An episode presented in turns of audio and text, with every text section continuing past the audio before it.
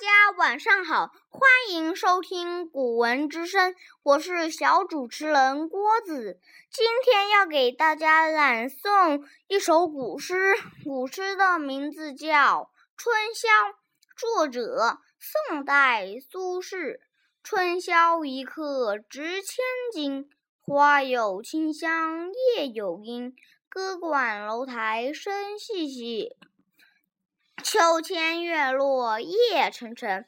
接下来我要给大家讲诵这首古诗的意思。春天的夜晚，短暂的一刻也珍贵，得价值千金。花儿散发清香，月光让万物投下美妙的影子。